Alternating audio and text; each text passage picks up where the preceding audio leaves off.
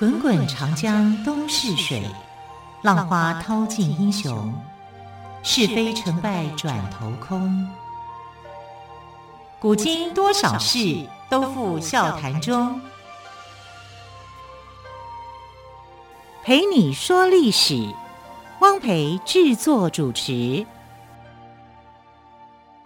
欢迎朋友们收听今天的《陪你说历史》节目，我是汪培。同样，再一次为朋友们邀请到历史专栏作家于远炫老师来到我们节目当中。老师好，主持人好，听众朋友大家好。好，老师，我们接连三天谈到了妈祖的故事哦，听了真的是非常的感动。那么，老师今天要跟我们说什么样的故事呢？我们今天要来讲的是山神的故事。山神、嗯、对，因为妈祖是海神海神嘛。对，那我们现在要来讲山神。山神，这令我想到。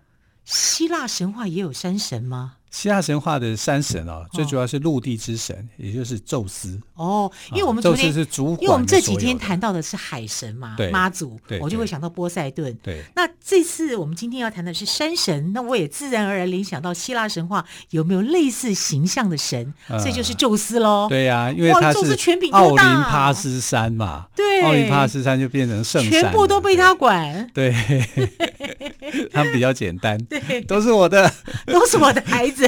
都，都我管，都我管。嗯，没有什么，那剩下的就是小山神，也都归我，比较霸道多了。对，对好，老师，那这个今天今天跟我们说三山国王的故事又有什么样的内容呢？其实三山国王、哦、这个对还要不好发呢。对，三山，三山，一二三的三，这是第一个字。第二个山呢，就是呃阳明山的山。对，哦。三山国王，对，三山国王真的不好发，嗯、因为以为三山就是一个人，对，可能是一个女性，对，但其实是三个。其实他们一开始是不分性别的啊，但是通常来讲哦，山神的性别哦，应该会是男性神为比较多。啊，那嗯，女性的神也比较少一点哈，这是在中国的一个传统观念来说的。那三山国王其实他有另外一个称呼叫三仙国王，仙就神仙的仙啊。三山国王跟三仙国王他是同样的一个称呼啊，那只是说三山国王比较多是客家人这么称呼他。啊，那三仙国王的话，就是呃，台湾人比较多是这么去称呼他的，但他都是哈、这个呃从同一个信仰过来的。那三山国王是哪三座山呢？他是在广东东边啊，粤东东边的这个呃揭阳市、揭阳县、揭阳县揭西市这地区的一个三座山。这三座山叫金山、明山、独山。金就是毛巾的金啊，金山。明山就明天的明啊，独就是孤独的独啊，金山、明山、独山。那这三座山呢，各各山就有各自的山神，那是对于一种自然崇拜所产生出来的。所以山神呢，一开始是没有形象、没有性别的啊。所以三山国王一开始的信仰啊，就是三块石头，把三块石头放着啊，然后很多民众就会去拜。就说这代表三山国王，代表的三座山啊，金山、明山、独山啊，是这样子的。那后来呢，就觉得好像拜石头随便搞，好像不庄重啊，然后就开始庙开盖盖了一些庙，盖了一些庙，就给这三座山就变成三个男神啊，三个男神就有脸脸上的这个神形象也会不一样啊，然后就尊称他们为三山国王。啊，有金山国王、明山独王国王跟独山国王。要是不是老师的解说，我以为三山国王是一个人呢。对，就是三个人，三个人，三座山，三个人，三座山的三个国王。对对对，好像绕口令哦。三座山的三个国王。对，那但是一开始是自然崇拜，从自然崇拜变成了一个人格化的一个神明的崇拜啊，然后是从广东开始的。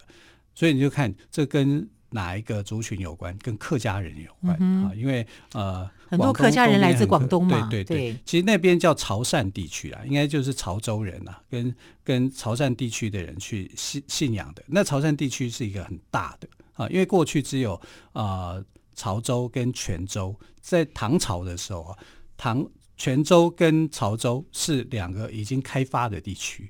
那比较没有开发地区是哪一州呢？是漳州。所以漳州是很后来才有的啊。所以台湾有开漳圣王啊，开漳圣王的一个信仰，也就是从唐朝那个时期武则天时代的哈。那呃，这个三山国王要比武则天时代要更早一点啊，因为它是在隋朝就有。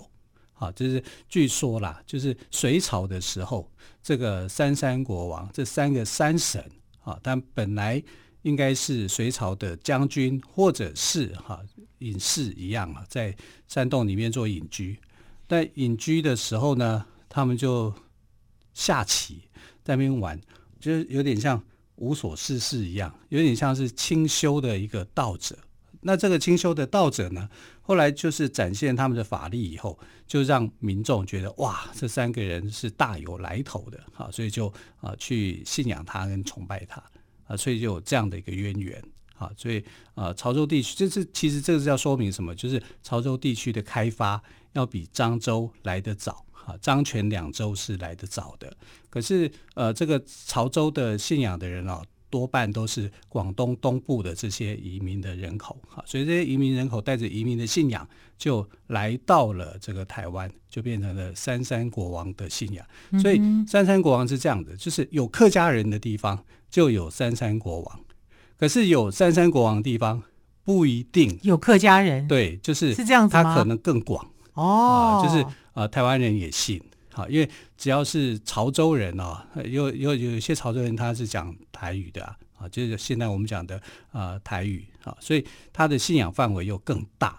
啊，但他比起我们的女神啊，那个信仰程度就稍微就人口就少了一些，稍微少了一些，对，诶，应该讲少很多，就是比妈祖少很多啦。对，就三山国王就是从一个地方神啊。到现在来讲呢，这个地方神还是没有那么像天上圣母的信仰哈，妈祖的信仰那么样的扩大啊。妈祖的信仰确实是呃很宏很大的、很宏远的哈。那三山国王的信仰，他也是让很多人去相信他的哈，但是至少他规模上、范围上没有那么大。好，那三山国王有一点某个程度来说，你是。说它是局限化啊，像我曾经去过那个呃中国大陆的金山、名山、独山去看过啊，他们的祖庙，他们的祖庙啊称为叫做林田祖庙。为什么叫林田祖庙？这个林呢、啊，就是天降甘霖的林哦啊，天降甘林田这个地区啊。那金山、名山、独山三座山的山洞那边，他们的一开始的祖庙所信仰的神就是三块石头。那三块石头，然后根据神话传说变成了一个人物啊，你建了这座庙，就是说他们觉得这三块石头是有灵性的。对，那其实这种跟土地公信仰也是一样，嗯、土地公信仰不一定要建一个神庙啊，你找得到一块石头。它就可以叫做土地公，对对，然后叠在一起也可以成为是一个神。你看孙悟空多厉害啊！啊什么庙也没看到，这个棒子一敲，土地出来，土地公就出来了，就出来了，也没有什么庙啊。给我跟你讲啊，这个孙悟空曾经把自己变成一座庙啊，真的、啊？对呀、啊，他跟那个杨戬呐，在比法力的时候，因为杨戬去跟他追追打二郎神啊，去跟他去呃比法力的时候。啊，他们就互相追逐嘛，就那边打打打打打，就二郎神就说：“哎，为什么这个地方这个空地里面有一间庙？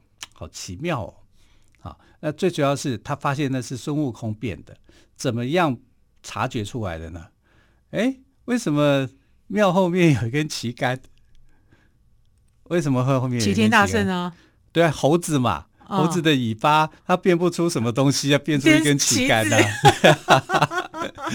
就他说，一般庙谁有给你放旗杆的？对，对，所以他就知道说这孙悟空变的，他是把戏，他没有办法把那根尾巴尾巴藏起来，藏起来这样子。他一看就知道是孙悟空，他说：“哦，那你这个窗户那个门，对不对？就是他的眼睛，他就往那边要去揍他，孙悟空吓跑了。孙悟空会怕杨戬呐？哎。”杨戬法力很高哎，二郎神哎。孙悟空，我的 我对他印象就是那种天不怕地不怕的。对，他是不怕啦，就是敢跟你战斗。对呀、啊，战斗神佛嘛。对呀、啊，可是你战斗也是杨戬，也不是那种也不是弱者，好不好？也就是说，两个打起来也是要经过一番厮杀的啦。对对对。那呃不必要的，我们就先走好了。对，能走就走吧，走就走，不要跟抢手不要那么累。对，打起来很费力。是的，是的，是的。啊，就在他跟杨戬打斗的时候，其实很费力。二郎神是有他的神通的，是他不用开天眼就知道你这是猴子玩什么把戏，对。怎么会庙里面有旗杆呢？根本就是你的尾巴嘛！好，老师，你刚刚回到那个三颗石头哦，就被民众所信仰，对，好，就变成一个三山了。其实就是从呃自然崇拜变成了形象人格化的一个形象就产生了，哈，这大大概就是三山国王的一个信仰。好，然后再加上好，在隋朝的时候的这种将军啊，就因为你要有一个故事来产生来说这个呃三山国王的来由啊，所以就。啊，有加上了这个，一定要有故事，对，这个故事就加上来了哈。但也有人说是宋朝啦，所以这个故事之间就会变得有点差距性，有点差距性，其实就是你不要去管那个故事的真伪啦。像我们昨天有讲到说，在明朝的时候，呃，明朝人所信奉的海神，其实是玄天上帝，嗯、对对，但玄天上帝汉朝人拿宋朝的剑，你说像话吗？嗯、那个是吕洞宾给他的剑。这是民间故事这么说的。我们休息一下，再请于远炫老师来跟听众朋友们分享喽。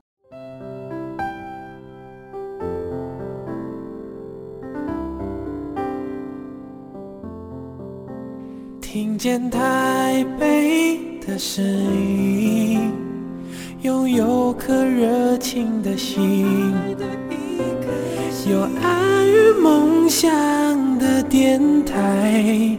台北广播 FM 九三点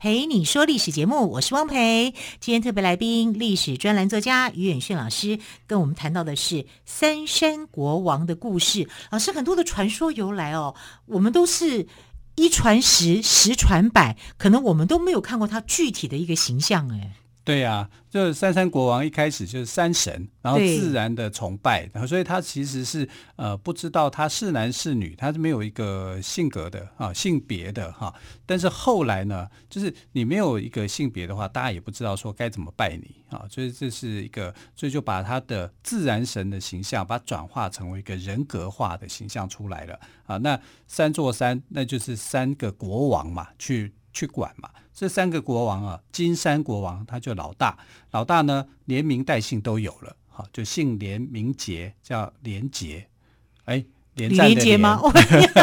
李连杰。啊，金山国王哈，李连杰的好兄弟连杰。啊，那他的圣诞是二月二十五号啊，这是农历了哈，然后名山国王是二王。二二二国王啊，第二个国王姓赵，名叫赵宣，他的圣诞呢是六月二十五号。那第三个国王啊，叫做啊独山国王，他姓乔，名乔俊，差点叫乔峰。所以连赵乔哈三姓啊，就是这个三山国王。那三山国王里面的这个，你认为说，如果他们的三座神啊，哈，你要去拜的时候，谁做？因为有三个人呐、啊。三个人，C 位应该是谁？哎，现在还有讲 C 位，C 位，C 位应该照理讲应该是大王，对啊，大王啊，大王嘛，哈，应该是大国王才对啊。结果 C 位是三国王，为什么呢？好，你在想为什么？如果你是是大老大礼让他们吗？老大老二礼让他们？哪一种可能性比较高呢？你觉得？我觉得是老三有他特别的。地地方对不对？嗯、他是老大老二觉得很敬重他的地方，他可能比较聪明，嗯、或者是他法力比较高强，对，大概就是这个原因啊。所以他是 C 位的主神，C 位的主神，但不是说每一座三山国王庙里面啊，C 位的主神啊，就是啊这个独山国王啊，你会让给大国王嘛？大国王你老大嘛，你怎么会是这个最后的哈、啊，这个第三国王去那边占主位呢？啊，可是多半来讲是独山国王是占主位的，也就是乔俊，可能觉得乔峰、萧峰比较勇猛一点，因为可能有暗藏降龙十八掌。因为这个三山国王的关系跟宋朝非常的亲密，非常之亲。因为宋朝这个朝代哦，有时候我们会怀疑说，他会不会是客家人比较多的一个时代啊？因为他讲的这个语言啊。跟客家话有很多是相通的啊，是客语比较流行的一个时代。然后啊，很多的故事啊都是从这个呃宋朝来的。那我们现在来讲，就是三山国王跟唐朝的一个关联。他是隋朝的时候啊，就是传说有三个结拜的兄弟嘛，在一个石洞里面去下棋。那很多人就去去看啊，看他们去下棋啊。然后后来又发现说，这三个人有法力，怎么样呢？他把一棵枯死的枫树。复活了，那你把一个枯死的枫树复活以后呢？其他人会想说：“哎，这个人法力很高强，我要拜他为师。”就有人要留下来，要拜他为师。那这三个兄弟就是笑一笑，不说什么，然后就不见了。不见了以后，他想：“哎呀，这一定是山神显灵啊！”所以刚好附近三座山嘛，名山、金山、独山啊，就啊这个认为说他们是山神的一个化身，就三山国王庙的一个产生。隋朝哦，原来三山国王产生是这样诞生的啊！其实它就是一个自然信仰里面所慢慢形成的。嗯、哼哼那到宋朝的时候，哎，我们刚刚的一个问题，为什么独山国王独占西位中间的位置啊？卡在这边，我们还没有知道真正的秘密。好，因为他法力很高强啊，最主要是法力高强。怎么样去证明他法力高强呢？因为宋朝的这个皇帝哈，就帝昺啊，就是最后一个皇帝啊，小皇帝。那时候被蒙古打得乱七八糟的，对不对？他就一路逃啊，一路逃以后，谁背他背最久？就是三山国王显灵。结果背他背最久，还多走一里路的，就是独山国王。哦，啊，所以独山国王就 有功了，有功了，所以就变成说又忠诚，对，他就站在这个 C 位的位置上面、嗯、啊，第就是中间位置。那老大老二心胸也很宽广，不会去卡位，你挤过挤过去，比跑不动了。但是你要看哦，这个时候是蒙古跟宋朝南宋最后的这个征战的时间。啊，所以后来这个南宋的宰相陆秀夫啊，陆秀夫因为那时候背着帝昺嘛啊，然后这个帝昺还是一个小皇帝，其实他就是很小，年纪很小啊。然后后来这个陆秀夫呢，就到三山国王面前去祷告，就说希望三山国王呢能够帮助啊，就是不要让蒙古啊把宋朝给灭掉，还希望能够把他打回去。为什么呢？因为蒙古就是夷嘛，夷狄，夷狄之国，侵我华夏啊，所以这个不可以这样子的。但是三山国王啊，后来就发生一件事情，就是他们三座神像就自动转身，神像转身。天哪，有有点像什么？倚天屠龙记，对，过倚天屠龙记，但是范瑶帮他转过来的啊。对啊，他们是自动的不一样，他就自动转身。为什么不要理你？为什么不要理你呢？因为这叫做天命啊。嗯，蒙古就是蒙古要去占领中原土地，这是一个天命，一定的事实。就是连三山国王，但三山国王是小神嘛，他没有办法去抵抗这个天命的。但但是他又。不知道该怎么面对陆秀夫，所以干脆就全部掉头转身，这样这叫本末倒置。原来如此，啊、但本末倒置成语不是从这里来的啊，就是说他们的本与末，就是为什么中间这个 C 位是由独山国王对、啊、老三对，对他占了这个位置啊，但原因其实是，是有原因的啦。对对对哈、啊，因为呃。但是老大老二也心服口服啊，我觉得这样蛮好的啊。老大老二对啦，他们也是有贡献的啦。嗯、其实大国王对这个呃屏东地区的客家乡亲来讲是最熟悉的哦，反而是最熟悉的。哦、为什么你知道吗？啊，因为有个王爷奶奶。哎，对，我们上次不是讲过王爷奶奶回娘家的故事吗？对啊，我们讲过王爷奶奶回娘家，对，啊、对不对？他就是娶了娶了屏东九如的一个姓徐的女子为妻嘛，这叫做徐秀桃。那徐秀桃呢，就是在清朝的时候，啊，他们就是呃每年正月十五，也就是三山国王的生日的时候，啊，因为他在河边，啊，在那边洗衣服，那结果他就看到这个呃绕境三山国王绕境的时候，他就看到一个穿着国王像皇帝服装的一个很英俊漂亮的男子啊，就看着他，他也看着他一眼，他觉得哇，这个男生好帅、好美哈，好好棒这样子，他就心生爱恋哈，就想要嫁给他。哎，这个男子后来就是传了情书给他啊，传传的情书里其实是一个金钗，然后再装在一个盒子里面，就顺着水流过来啊。